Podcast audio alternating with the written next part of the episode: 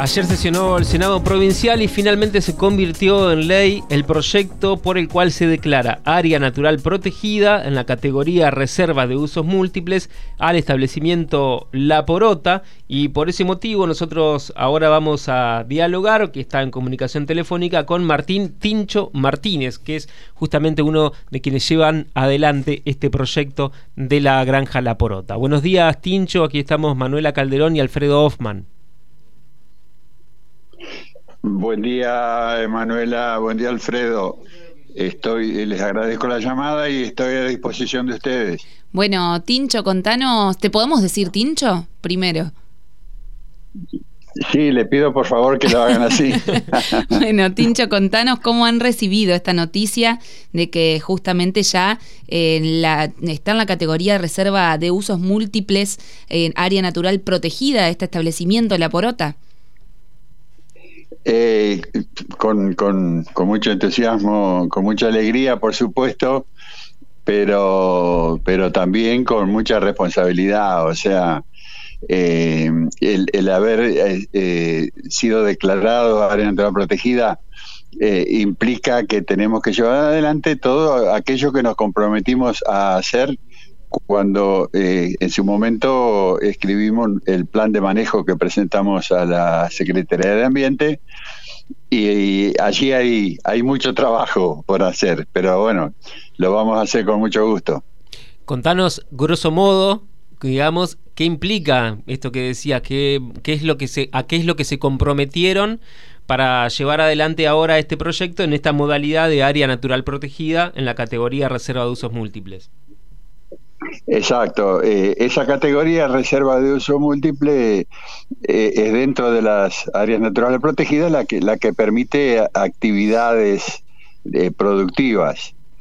entonces, nosotros en el plan de manejo definimos tres áreas de, trabajo que en realidad se, se integran eh, se relacionan entre sí, pero de alguna manera para, para especificar eh, las distintas tareas que tenemos que hacer, eh, dijimos que bueno, hay, hay un eje de trabajo que es la producción sana y sustentable dentro de los conceptos de la agroecología. Ese es un tema. El otro tema es la conservación y restauración del ambiente, que ahí hay mucho por hacer. ustedes saben que esta zona está muy invadida por la casia negra que ha ido eliminando el monte nativo y a ese eh, lo tenemos que recuperar. Y, el tercer eje eh, eh, es, es, muy amplio. Este, siempre dudo cuando le tengo que poner título porque tendría que mencionar cinco o seis cosas diferentes, que es todo lo que sea recreación, ecoturismo, educación ambiental, eh, que también ahí hay mucho por mostrar en este lugar. Eh, y, bueno, en esas, en esos tres ejes de trabajo eh, nos hemos propuesto unas cuantas cositas. Eh, Tincho, mm, para quienes no conocen, no saben y no han ido a La Porota, como nosotros, por ejemplo. Que yo sí, ¿eh? Yo fui. Ah, vos fuiste, Alfredo, yo no conozco, yo no visité. Tincho, preguntarte eh, justamente cuáles son las tareas eh, que desarrollan, con qué se encuentra la gente que va y visita La Porota. bueno, el, digamos, las visitas necesariamente, y a ese es un problema de, conciencia que tenemos prácticamente, eh, las tenemos que restringir porque, eh, eh, digamos, acá no puede haber un movimiento masivo de gente cuando lo que pretendemos hacer es tratar respetuosamente al monte, el arroyo, mantener la limpieza, eh, no perturbar la vida de la, de la fauna del lugar, este, eh, etcétera, etcétera. Entonces, eh, es uno de los temas que tenemos por resolver, cómo abrir el espacio, digamos, en, en, forma que no sea agresiva para, para el ambiente, o sea, limitando la cantidad de personas. Lamentablemente no queda otra. Entonces, eh, no estamos abiertos así a, visitas espontáneas en cualquier momento, eh, sino que, eh, lo que lo que hacemos por ejemplo, vienen clases de escuelas este, de la zona este, o, grupos de estudio. Fijamos una fecha y esa fecha nos disponemos a atenderlos eh, y, caminar con ellos por el predio, eh, pero, pero siempre así, en una forma programada. ¿no? Y lo que se encuentran acá es, eh, bueno, primero la parte productiva, que mm, en este momento están trabajando dos cooperativas en, el lugar. Lo primero que ven es la parte de la huerta, que está la cooperativa agroindustrial desde hace un año eh, trabajando en eso. Después está la cooperativa del Espinal, que hace muchos años que está acá, que, tiene su fuerte en todo lo que tenga que ver con la apicultura. Eh, y después hay eh, pequeñas cantidades de animales de granja también. después uno sigue avanzando y se encuentra con el monte, eh, el, monte eh, es una zona baja del terreno que eh, cuando el arroyo crece mucho, como por ejemplo los 200 milímetros de hace poquitos, poquitos días, se inunda. Y esa inundación después de un día más o menos pasa y, cambia todo el paisaje cambia todo el paisaje, es interesante ir a verlo después de eso, porque, porque lo último que uno se encuentra caminando es un hermoso arenal que da sobre, sobre el arroyo y esa fisonomía de las costas, del arenal, etcétera, es lo que después de cada inundación cambia totalmente.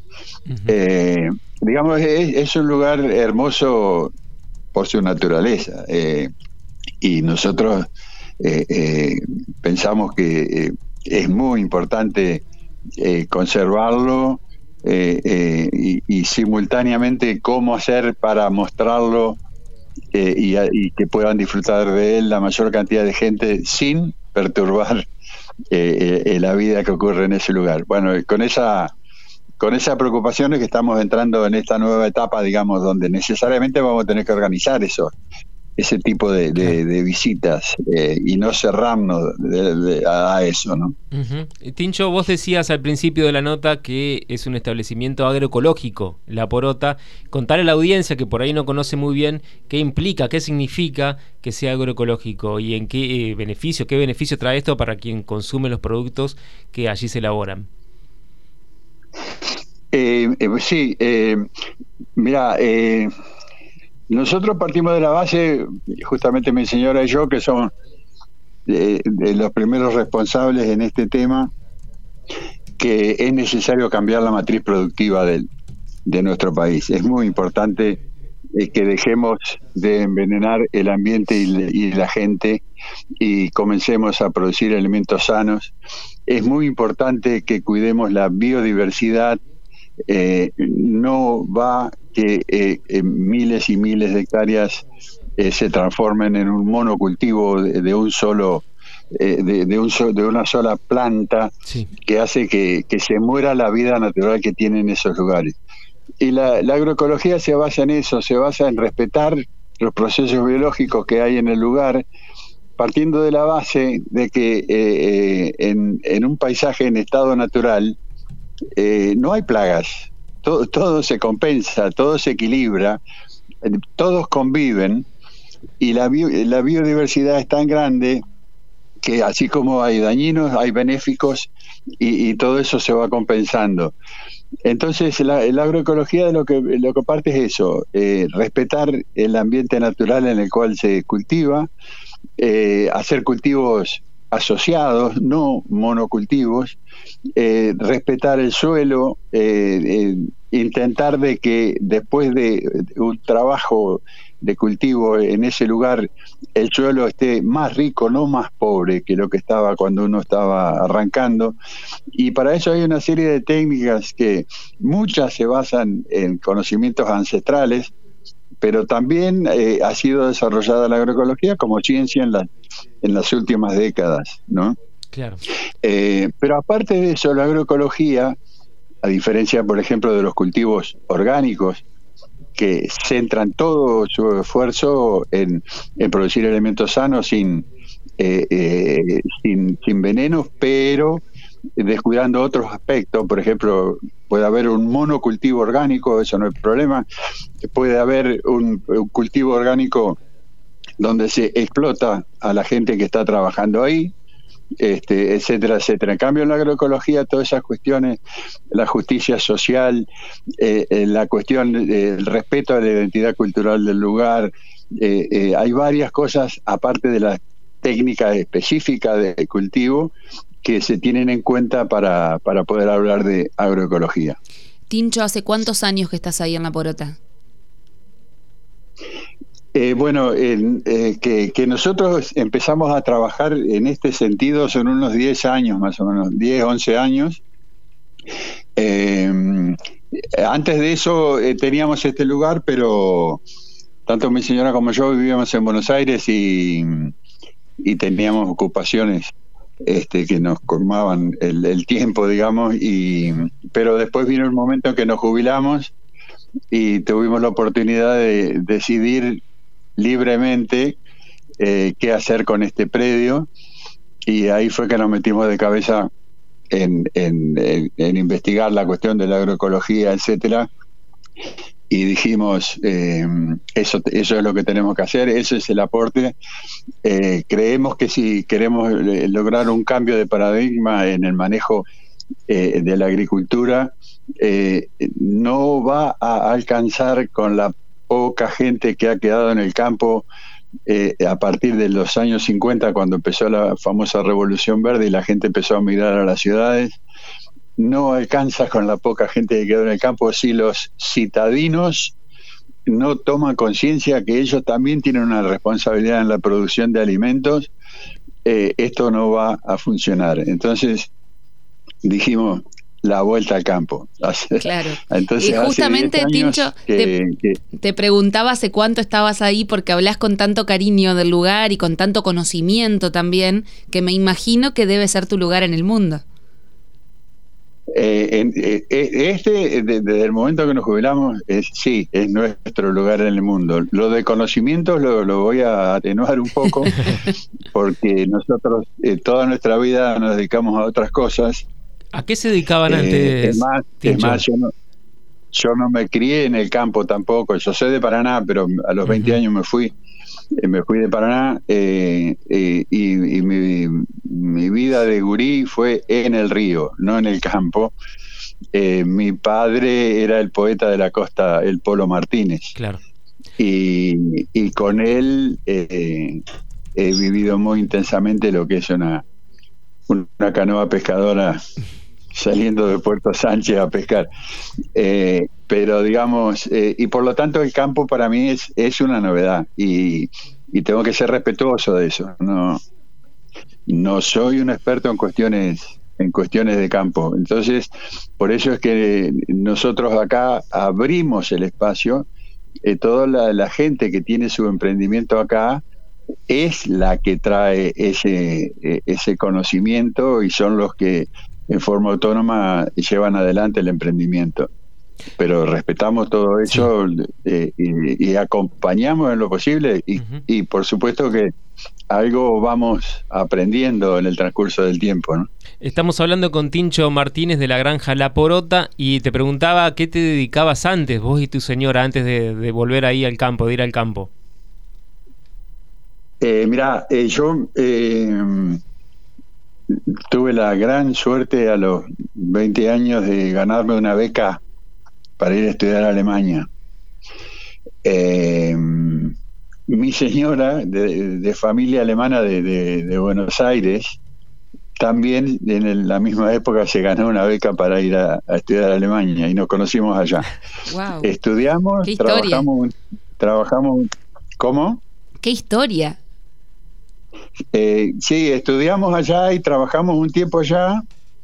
Este, y, yo ya quedé enganchado toda mi vida laboral en una multinacional automotriz. Eh, eh, que tiene sus su plantas cerca de la ciudad de Buenos Aires.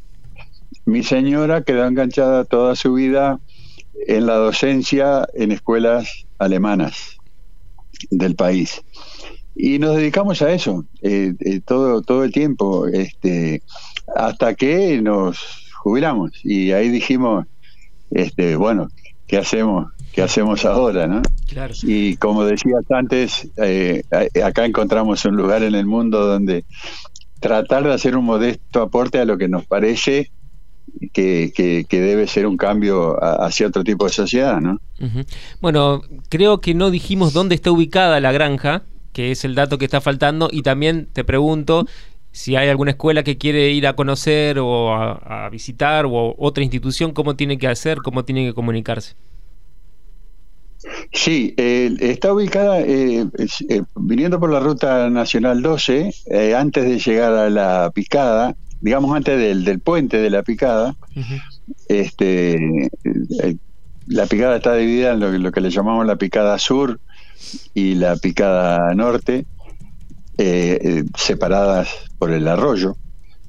bueno, en la picada sur eh, eh, a la altura del kilómetro 460 de la Ruta Nacional 12 sale una, una callecita de tierra este, hacia la izquierda y hay 100 metros por esa callecita y uno se topa con la tranquera de la porota.